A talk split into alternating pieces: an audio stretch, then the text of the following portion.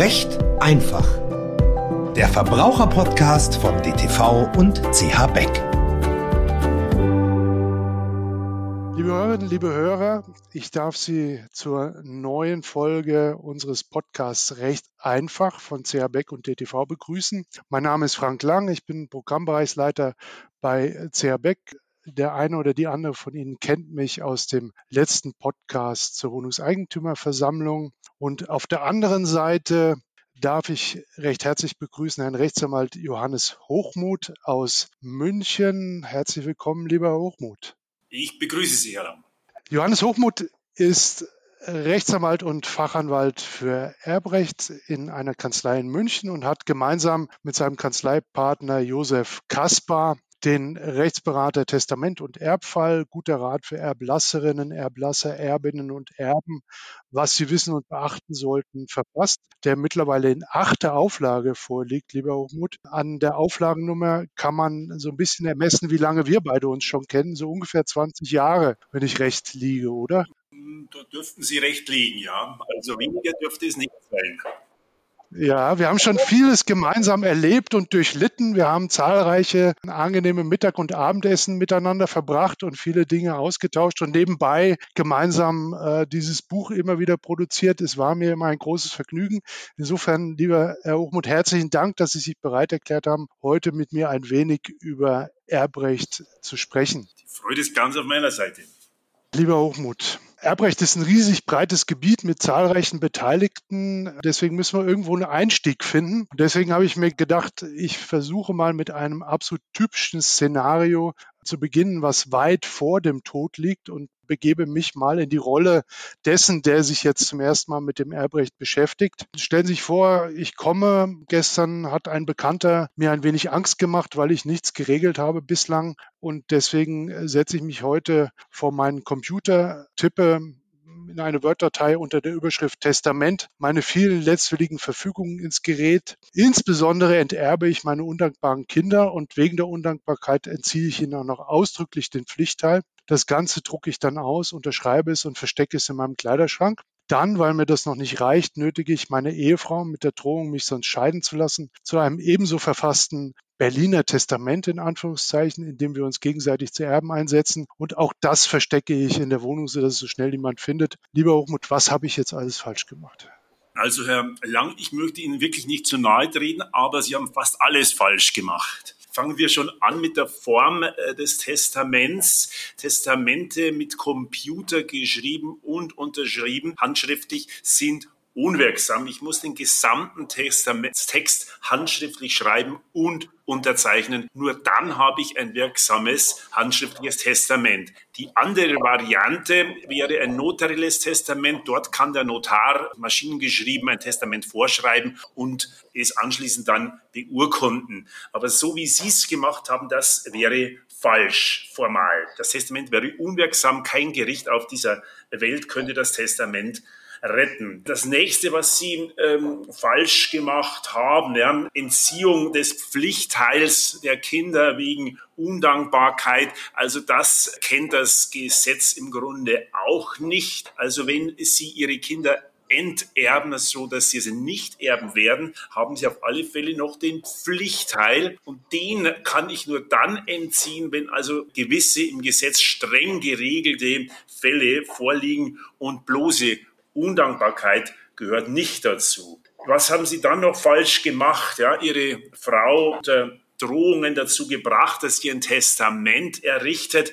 Wenn Ihre Frau ein solches Testament wirksam errichtet hätte unter der Drohung, könnte sie es später wegen dieser Drohung anfechten. Also dann wäre das ganze Manöver auch ähm, hinfällig. Und schließlich unterstellen wir, das Testament, das Sie errichtet haben, wäre doch noch wirksam. Dann hätten Sie es so gut versteckt, ja, dass es wohl nach Ihrem Ableben niemand auffinden kann. Und ein Testament, das man nicht auffindet, das man nicht kennt, das wird dann auch vom Nachlassgericht nicht eröffnet werden können und entfaltet also dann auch keinerlei rechtliche Wirkung. Ich komme also unmittelbar zu dem Schluss, lieber Hochmut, ich hätte doch mal lieber vorher Sie gefragt. Das ist niemals verkehrt, wenn man vorher rechtlichen Rat einholt. Also es ist wichtig, nochmal zusammengefasst, ein eigenhändiges Testament von Hand zu schreiben und auch persönlich zu unterschreiben. Danach sollte es tunlichst in amtliche Verwahrung, damit die Erbinnen und Erben später auch zugreifen können. Wo genau wird das verwahrt? Also vielleicht noch in Ergänzung, unmittelbar erforderlich ist die Handschriftlichkeit des Textes und der Unterzeichnung. Es wird empfohlen ist, äh, dass man auch das Ganze mit Ort und Datum versieht, damit eben später nachvollzogen werden kann, wann ich das Testament errichtet habe. Und dieses Testament kann ich dann bei dem für mich zuständigen Amtsgericht, Nachlassgericht hinterlegen. Dort gibt es seit etlichen Jahren Hinterlegungsstellen und äh, das Original bleibt dann dort beim Gericht. Und wenn später im Todesfall das Gericht erfährt, äh, dass ich verstorben bin, dann wird dieses Testament von Amts wegen er öffnet. Also letztendlich habe ich bei dieser Hinterlegung eines privatschriftlichen Testaments dann genau dieselbe Zuversicht, dass es eröffnet wird wie beim notariellen Testament. Beim notariellen Testament habe ich eine ähnliche Absicherung, dass die Testamente später eröffnet werden. Was kostet das, das in Verwahrung zu geben?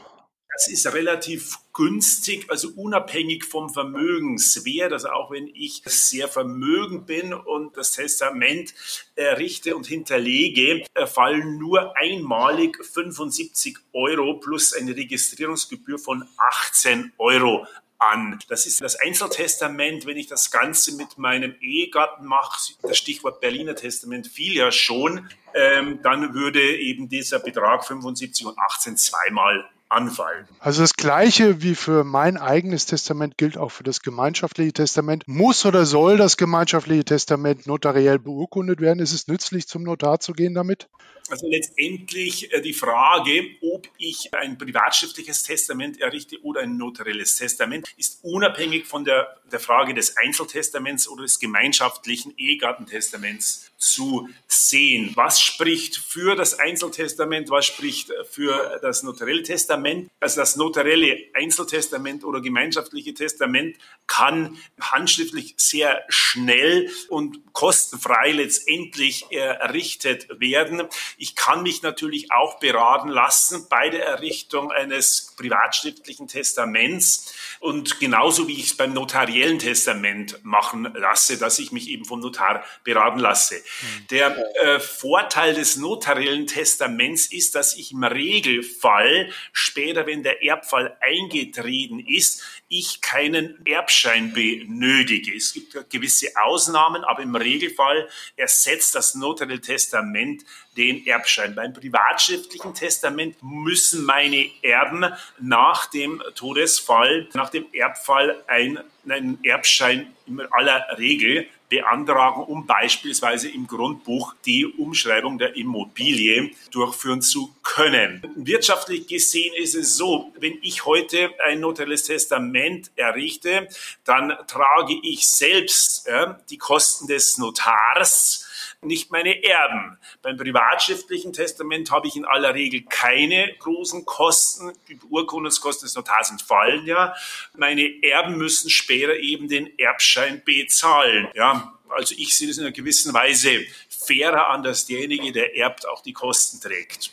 Das ist nur berechtigt, würde ich vorsichtig sagen. Es kommt auch mir immer wieder unter, dass man im Internet und auch aus anderen Quellen vorgefertigte Formulare, insbesondere für Anführungszeichen Berliner Testamente, Ausführungszeichen, findet, die manchmal eigentlich sogar gar keine Berliner Testamente sind, sondern nur unterschrieben sind, zumal das Berliner Testament ja ohnehin gefährlich ist. Ja, was halten Sie von solchen Formularen und dem Versuch, solcherlei Vereinbarungen irgendwie selbst zu stricken? Also Formulare, die man ja beim privatschriftlichen Testament ja dann handschriftlich umsetzen muss. Das mag im Einzelfall, also wenn die Vermögensverhältnisse sehr einfach und überschaubar sind, die privaten, familiären Verhältnisse einfach und überschaubar sind, mag das reichen. Aber in vielen Fällen, ja, wenn ich ein bisschen eine kompliziertere familiäre äh, Struktur habe, Kinder aus der ersten Ehe, ja, das Vermögen komplizierter verteilt ist, dann komme ich wohl mit einem Retortentestament nicht zu Recht. Das gilt beim Einzeltestament, das gilt umso mehr beim gemeinsamen Testament, beim Berliner Testament. Im Berliner Testament äh, wird ja geregelt, was passiert, wenn der erste Ehegatte verstirbt und gleichzeitig wird dann auch geregelt, was passiert, wenn der zweite Ehegatte verstirbt. Und da gibt es ein Bündel von Problemen, die man beachten muss. Und ich denke, ein Internetformular ist da wohl aller Regel nicht ausreichend. Da ist die also persönliche Beratung schon geboten. Wir kommen also wieder zu dem Schluss, lieber Hochmut. Es ist immer hilfreich, jemanden zu fragen, der sich damit auskennt, also beispielsweise Sie. Beispielsweise uns, genau. Es wird derzeit, kleiner Schlenker zu einem anderen Thema, es wird viel gejammert über die Belastung von Erbinnen und Erben, insbesondere von Immobilien mit Erbschaftssteuer. Ist eine solche hohe Belastung nicht eigentlich die Folge schlechter Planungen des Erblassers? Im Grunde haben Sie da vollkommen recht. Ja.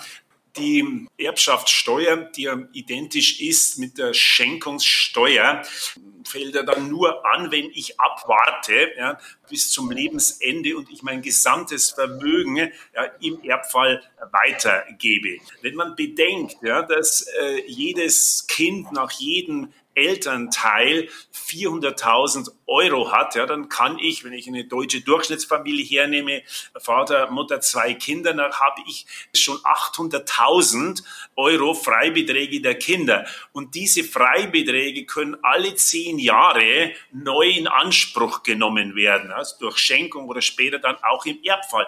Also wenn ich genügend früh anfange, dann kann ich äh, also schon mit dem jetzigen Gesetz, was wir haben, mit den jetzigen Freibeträgen, die wir haben, doch eine ja, nicht sch schlechtes, äh, sortiertes Vermögen übertragen. Das gilt dort, wo Immobilienwerte und Bodenwerte relativ überschaubar sind. In Gegenden wie beispielsweise Tegernsee, Starnberger See oder ähnliches war durchaus zu hören, dass die Erbinnen und Erben so belastet sind mit Erbschaftssteuer, dass sie Immobilien bzw. Boden einfach verkaufen mussten, um alleine schon die Steuern zu finanzieren. Ja, wobei da muss ich auch äh, noch darauf hinweisen, es gibt seit etlichen Jahren eine besondere Befreiung, Steuerbefreiung für das selbstgenutzte Familienhaus. Also das Haus, das Elternhaus, das die Eltern bewohnen und das dann später von den Kindern geerbt wird, ist steuerfrei. Also die Steuerbefreiung geht bis zu einer Wohnfläche von 200 Quadratmeter, also die, doch ein Großteil der Immobilien, der selbstgenutzten Häuser dürfte darunter fallen. Also nur Immobilien, die eben diese Kriterien nicht erfüllen, die unterfallen halt der Steuer. Aber wie gesagt, ich kann ja durch rechtzeitige Übertragungen ja, des, der Immobilie oder Anteile der Immobilie dem entgegenwirken. Ja. Wenn ich heute eine Immobilie im Wert von zwei Millionen habe, dann kann ich ja einen Anteil unter Niesbrauchsvorbehalt beispielsweise ja, auf äh, ein Kind übertragen. Nach zehn Jahren kann ich das dann wiederholen und dann in der dritten Dekade erneut. Ja. Also man kann durch lebzeitige Gestaltungen der Erbschaftssteuer, der Schenkungssteuer schon ein Schnippchen schlagen. Zusammengefasst ist es also nicht unbedingt ratsam anzustreben, der reichste Bewohner auf dem Friedhof zu sein, wenn man den Erben was Gutes tun möchte. Ja, wobei man soll natürlich auch ein bisschen sich an sich selbst denken. Ja? Man soll also nicht das gesamte Vermögen zu Lebzeiten auf die Kinder übertragen, Steuer hin, Steuer her. Noch ist es ja so, dass immer doch die Erben, die etwas erhalten, die Erbschaftssteuer bezahlen und nicht derjenige, der hergibt. Also übertrieben wäre es, wenn man kein freies Vermögen ja, zuletzt mehr besitzt, weil man alles schon unter Niesbrauch und so weiter auf die nächste Generation oder Generationen übertragen hat. Wie äh, oft im Leben ist der, der richtige Mix wohl das Beste. Auch hier ein Teil kann ich übertragen, aber einen gewissen Kernbereich, den soll ich mir eigentlich schon vorbehalten und den vererbe ich halt dann, wenn es soweit ist. Ja. Der Freistaat Bayern klagt ja derzeit vor dem Bundesverfassungsgericht gegen die aktuellen erbschaftssteuerlichen Regelungen. Rechnen Sie mit großen Chancen, dass das wieder mal kippt vor dem Verfassungsgericht? Ich habe mir das angeguckt. Also die Argumentation äh, jetzt in dieser Verfassungsklage ist einmal, dass die persönlichen Freibeträge eben von 400.000 je Kind Enkel haben auch noch 200.000, auch den Großeltern dass diese persönlichen Freibeträge zu niedrig sind angesichts der Tatsache, dass eben in den letzten ja, zehn Jahren die Immobilienpreise, wir alle wissen das, haben Sie erfahren, stark angestiegen sind. Also das Argument zieht wohl darauf hin, dass man die Freibeträge anpassen soll. Das ist die eine Zielrichtung. Die andere Zielrichtung dieser Verfassungsklage geht dahin, dass man von der Bundeseinheitlichkeit abweicht und dass jedes Bundesland selbst die Erbschaftssteuer in die Hand nimmt. Ja, bei mir da auch einfällt, auch innerhalb von Bayern ja, haben wir ja große Wertunterschiede. Sie sprachen eben das Haus in Tegernsee an, dasselbe Haus, äh, wenn es in der Nähe von Hof steht, hat einen ganz anderen Wert. Ja, also ob man mit dieser Argumentation in Karlsruhe Erfolg hat, kann ich eigentlich jetzt nicht sagen. Wir warten ab. Wir machen einen eigenen Podcast. Wenn die Entscheidung da ist, Herr Hochmuth, machen wir einen eigenen Podcast. Nur dazu mit der Frage, welche Konsequenzen folgen jetzt aus dieser Entscheidung? Das wird wahrscheinlich kompliziert genug, wenn ich an die letzte Entscheidung in der Sache denke. Sie hatten es eben schon angedeutet, ähm, es kommt relativ häufig vor in der Praxis, dass Vermögenswerte insbesondere Immobilien beispielsweise in eine Gesellschaft eingebracht werden, deren Gesellschaftsanteile dann sukzessive unter Ausnutzung der angemerkten Freibeträge an die Erben geschenkt werden. Ist das aus Ihrer Sicht ein empfehlenswertes Modell? So eine Art Pool-Modell beispielsweise? Das Stichwort läuft eben unter Familiengesellschaft, Familienpool. Auch da kommt es eben darauf an, welche Immobilie, welche Familienstruktur. Also mit äh, Freibeträge kann ich mit der Einlegung einer Immobilie in eine Gesellschaft weniger erreichen, weil auch eben die, die Einlegung in eine Gesellschaft und Übertragung dann von Anteilen an dieser Gesellschaft Erbschaftssteuer auslösen würde. Aber die Zielrichtung einer solchen, eines solchen Familienpools geht woanders hin. Wenn ich eine schöne, eine schöne stattliche Immobilie München-Schwabing Mehrfamilienhaus habe und vererbe die Sache auf drei, vier Kinder, ja, dann kann es natürlich passieren, dass dann, wenn diese Erben sich nicht grün sind, dass die ganze schöne Immobilie veräußert, versteigert, wie auch immer wird, ja, dass äh, Unfrieden in die Familie reingetragen wird. Wenn ich jetzt langfristig will, dass eine Immobilie ja, eine entsprechende Größe hat, in der Familie bleibt, auch generationenübergreifend, ja, man denkt dann schon an die Enkelgeneration, dann bietet sich dieses äh, Institut an. Ja. Ich kann eben diese Immobilie dann in eine Gesellschaft, meistens ist es eine KG, einlegen und dort im Rahmen deines Gesellschaftsvertrages auch die ganze ja, Verwaltung dieser Immobilie, ja, Mehrheitsentscheidungen und so weiter, ja, Regeln, die ich ja normalerweise beim normalen Miteigentum so nicht habe. Und dann wenn einmal diese Immobilie eingelegt ist, wobei Notarkosten anfallen und dann auch, wenn ich abtrete, Steuer anfällt, dann kann ich diese einmal eingetretene, äh, eingelagerte Immobilie immer wieder neu abtreten. Also die Kinder können irgendwann später auf die eigenen Kinder die Immobilienanteile abtreten ohne dass ich jeweils dann den Notar zur Beurkundung brauche. Mhm. Und wir gerade bei sehr werthaltigen Immobilien, die wir hier im Raum München ja auch haben, sind natürlich die Notarkosten, die bei jedem Beurkundungsgang anfallen, dementsprechend hoch. Das habe ich bei dieser äh, einmal eingelegten Immobilie in die Familiengesellschaft nicht mehr. Also weniger Steuer sparen, aber ich kann Kosten sparen an anderer Stelle und ich kann vor allem sichern, dass eben die Immobilie in der Familie über Generationen bleibt. Das ist eine interessante Zielrichtung. Ich habe noch eine andere Frage, die Sie auch schon angedeutet hatten, lieber Hochmut, nämlich wenn ich etwas weitergebe an die Kinder, dann möchte ich ja möglicherweise bis zu meinem Lebensende darin wohnen oder mich sonst irgendwie absichern. Lässt sich eine solche Übergabe beispielsweise durch Rückfallklauseln absichern für den Fall, dass Streit zwischen mir und meinen Erben ausbricht? Was ist genau eine Rückfallklausel? Also ich kann, wenn ich übertragen habe, oder übertrage im Notarvertrag für gewisse Fälle die Rückforderung verlangen. Im Gesetz habe ich nur wenig Rückfallsklauseln äh, äh, sind enthalten. Also einmal, wenn äh, beim groben, im Fall des groben Undanks oder wenn ich selbst innerhalb zehn Jahre nach Durchführung der Schenkung verarme, also dann kann ich wieder zurückfordern. Aber ansonsten heißt es, geschenkt ist geschenkt. Und da kann ich natürlich dann mit speziell vereinbarten Rückfallsklauseln ansetzen. Gut, Sie haben jetzt den Fall erwähnt, dass ich die Rückforderung verlangen kann äh, für den Fall, dass zwischen mir und dann dem Erwerber Streit ausbricht ich könnte so eine Klausel schon aufnehmen, nur das Problem ist, wie fasse ich eine solche Klausel, damit das Ganze später im äh, Streitfall auch ja, handelbar ist. Ja, was ist Streit?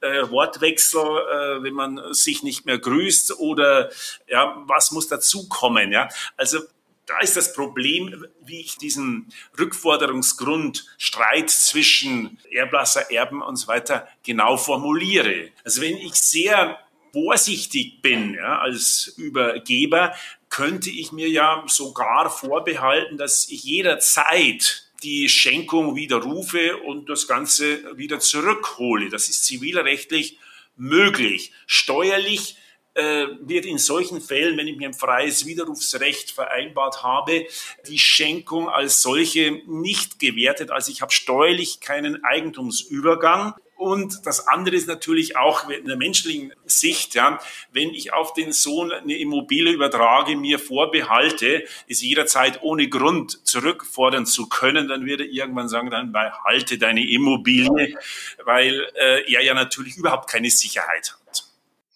Also wir kommen zum dritten Mal zu dem Ergebnis, lieber Hochmut. Es ist hilfreich, bei solchen Sachen vorher jemanden zu fragen, der sich damit auskennt, insbesondere ein Fachanwalt für Erbrecht, also Sie. In der Tat. Jetzt tritt das Unerwartete ein. Der Erblasser ist verstorben. Ich bin Erbe völlig überrascht, natürlich auch ähm, traurig und betroffen. Aber ähm, ich muss trotzdem in irgendeiner Form kühlen Kopf behalten. Was muss ich als erstes und so schnell wie möglich tun, wenn ich äh, Erbe bin oder zumindest vermute, Erbe zu sein? Also gut, also wenn die Bestattungsfeierlichkeiten erledigt sind, das ist ja das Drängendste. Ja. Was muss ich machen? Ich bekomme dann eine Sterbeurkunde, in der Regel auch vom Bestattungsinstitut, die kümmern sich. Mit dieser Sterbeurkunde kann ich dann alle beteiligten Stellen davon informieren, ja, dass der Erbfall eingetreten ist, beispielsweise den Lebensversicherer, damit Lebensversicherungssummen ausbezahlt werden können. Oder natürlich dann auch das Nachlassgericht und wenn ich ein Testament habe, muss ich es, so steht es im Gesetz geschrieben, muss ich es unverzüglich beim Nachlassgericht abgeben. Also das sind so die dringendsten Geschehnisse, die ich erledigen muss. Ja, oftmals kommen Mandanten zu mir und sagen, der Vater ist, weiß Gott, vorgestern verstorben, das Testament kenne ich schon, da stehe ich gar nicht als Erbe drin, kann ich jetzt schon oder muss ich jetzt schon etwas unternehmen? Also meistens kann ich den Taten dann, dann etwas abbremsen, weil erst eben abgewartet werden muss, dass das Originaltestament von demjenigen, der es hat, beziehungsweise, Sie erinnern sich, eingangs haben wir über die Hinterlegung gesprochen, wenn das hinterlegte Testament vom äh, Nachlassgericht eröffnet worden ist, dann wird es in einem ersten Schritt eröffnet, publik gemacht und an allen Beteiligten übersandt. Erst dann ist dieses Testament rechtswirksam in der Welt. Erst dann muss ich reagieren agieren. Ja? Also da habe ich genügend Zeit meistens. Ich habe wirklich Zeit, mich zunächst also um den eigentlichen Todesfall zu kümmern. Die Abwicklung beim Nachlassgericht, die ähm, ist dann nicht so drängend. Worauf ich angespielt habe, war auch eigentlich mehr, da kommen wir mal gleich zu, wenn zu befürchten ist, dass der Nachlass überschuldet ist, dann muss ich ja innerhalb einer gewissen Frist mir überlegen, ob ich das Erbe ausschlage oder nicht, um nicht in eine möglicherweise unübersehbare Haftung hineinzugeraten. Also so ganz zurücklehnen kann man sich, glaube ich, nicht, oder? Naja, es ist aber auch nicht so eilig, wie viele denken. Also viele Mandanten, die zu uns kommen, die bei uns hier anrufen, ganz aufgeregt denken oder wissen, dass es eine sechswöchige Ausschlagungsfrist gibt.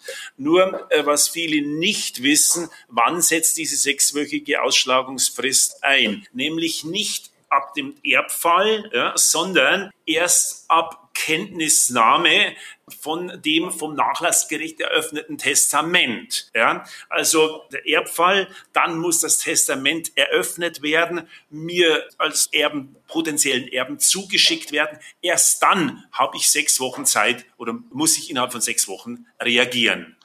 Wenn das Testament hinterlegt ist. Wenn das Testament hinterlegt ist oder wenn halt dann äh, nicht hinterlegte Testamente von denjenigen, die diese Testamente in den Händen haben, abgeliefert werden. Und Testamente werden in aller Regel abgeliefert von demjenigen, der sich ja einen Nutzen davon äh, verspricht. Ja. Wenn ich jetzt auf der Suche nach einem Testament oder anderen Dingen bin, äh, beispielsweise mir die böse Stiefmutter, die potenzielle Miterbin ist, den Zugang verwehrt zur Wohnung oder zum Haus des Erblassers, um äh, solcherlei zu prüfen, was kann ich tun, um da mich davon zu überzeugen, bin ich Erbe, wird da was versteckt, wird da was versucht zu. Also es ist sogar strafrechtlich sanktioniert, dass jeder, der ein Testament, ein Schriftstück, das als Testament gelten kann, abliefern muss. Also wenn ich befürchte, dass ein Testament zurückgehalten wird, dann kann ich äh, dem Nachlassgericht Hinweise geben und das Nachlassgericht wird sich dann mit demjenigen, der das Testament in Händen hält, in Verbindung setzen.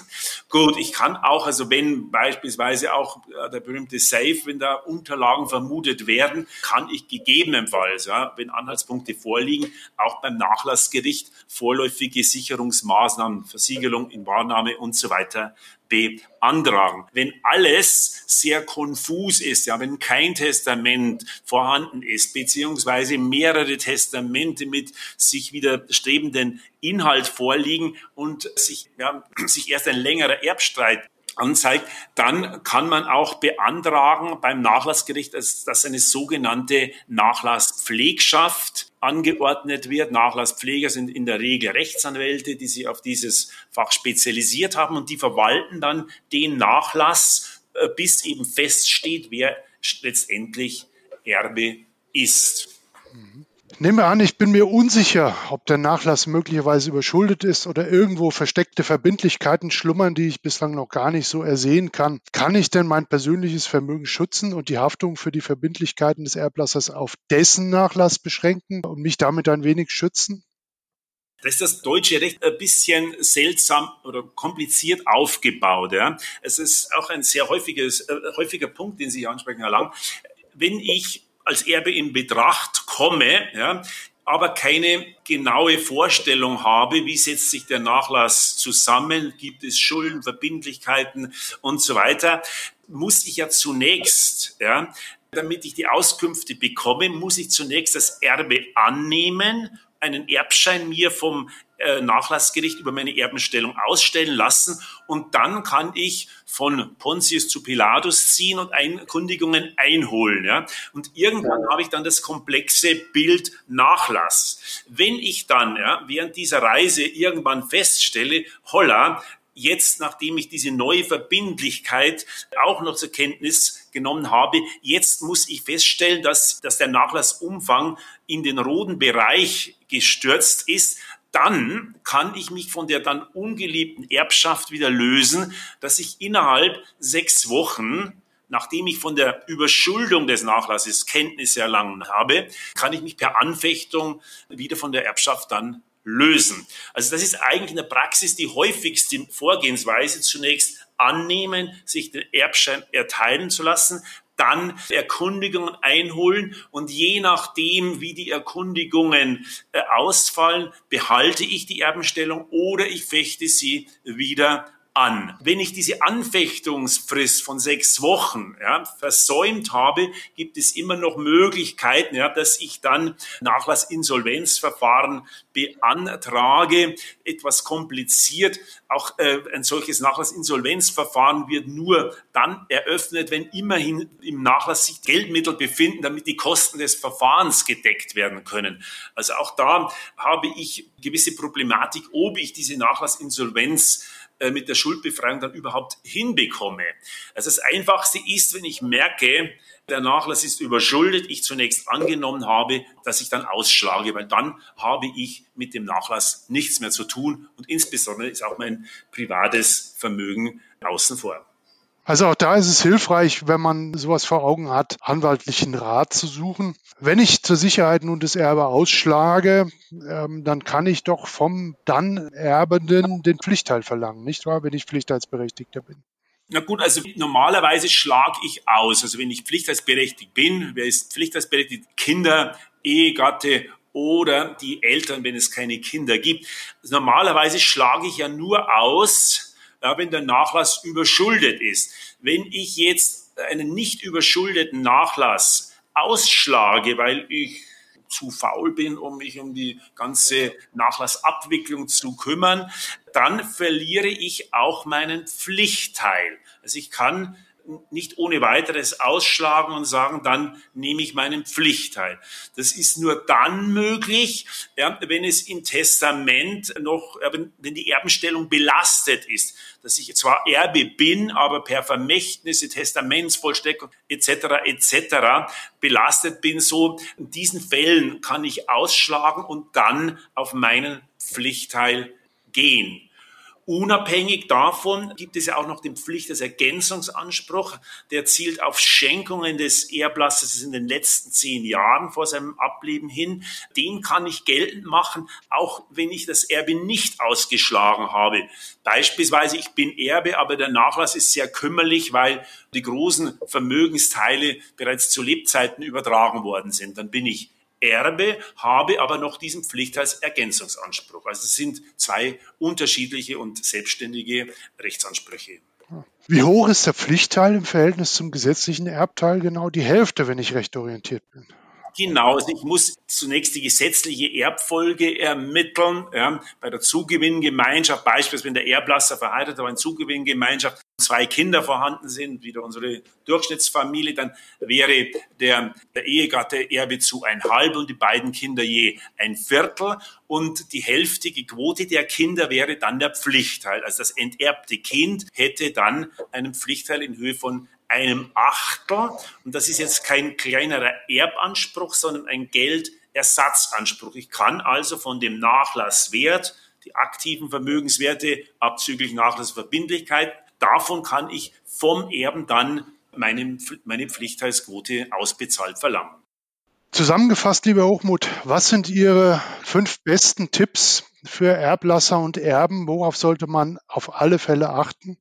Es ist sehr wichtig, wenn der Nachlass eine gewisse Größe aufweist, ja, wo ich mit den normalen Freibeträgen wie ihr vorher schon genannt habt, nicht hinkomme, dass man rechtzeitig anfängt zu übertragen. Ja. Das sind dann wichtige Stichworte eben Übertragung unter Niesbrauch oder Wohnungsrecht, die Rückforderungsrechte, über die wir vorher schon gesprochen haben. Dann sehr wichtig ist natürlich, dass ich dann gleichzeitig auch testamentarisch das Ganze begleite. Ja. Testamentarisch wird ja letztendlich dann das Vermögen weitergegeben, das ich nicht zu Lebzeiten ausgebe oder über trage. Und das muss natürlich Hand in Hand abgestimmt werden. Also das, das sind die beiden Pfeiler. Also man äh, alles zu Lebzeiten zu übertragen, das ist mit Sicherheit auch nicht das Richtige. Alles bis zuletzt hier per Testament dann weiterzugeben, das ist auch definitiv falsch, gerade von der steuerlichen Seite her. Ein weiterer Punkt, an dem man denken sollte bei lebzeitigen Übertragungen und testamentarischen Regelungen, ist ein bisschen jetzt ein ein Thema, von dem wir uns jetzt hier wegbewegen, aber auch sehr wichtig in dem Zusammenhang ist die Errichtung einer Altersvorsorgevollmacht, ja, dass eben der Zeitpunkt geregelt ist, wenn ich im Alter gegebenenfalls nicht mehr selbst handlungsfähig bin, dass halt da jemand für mich dann eben hier die Vermögensvorsorge dann und Vermögensbetreuung betreibt. Also das ist eigentlich so dieser klassische Dreiklang, lebzeitige Übertragungen, testamentarische Regelungen und dann diese Altersvorsorgevollmacht. Das sind die Punkte, die wir mit unserem Mandanten immer durchsprechen. Vielen Dank, lieber Hochmut. Alles, liebe Hörerinnen, liebe Hörer, was wir jetzt besprochen haben oder nahezu alles, können Sie nachlesen im Buch von Herrn Hochmut und Herrn Kaspar. Nochmal Testament und Erbfall, Rechtsberater im DTV, bekommen Sie in jeder gut sortierten Buchhandlung, im Online-Buchhandel.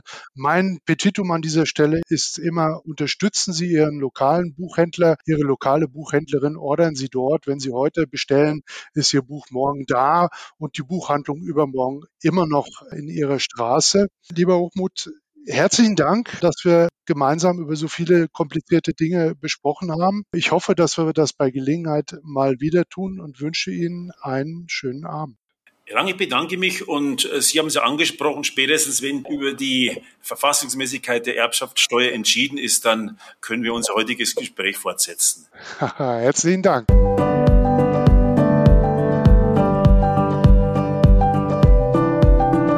Das war Recht einfach. Der Verbraucherpodcast von DTV und CH Beck.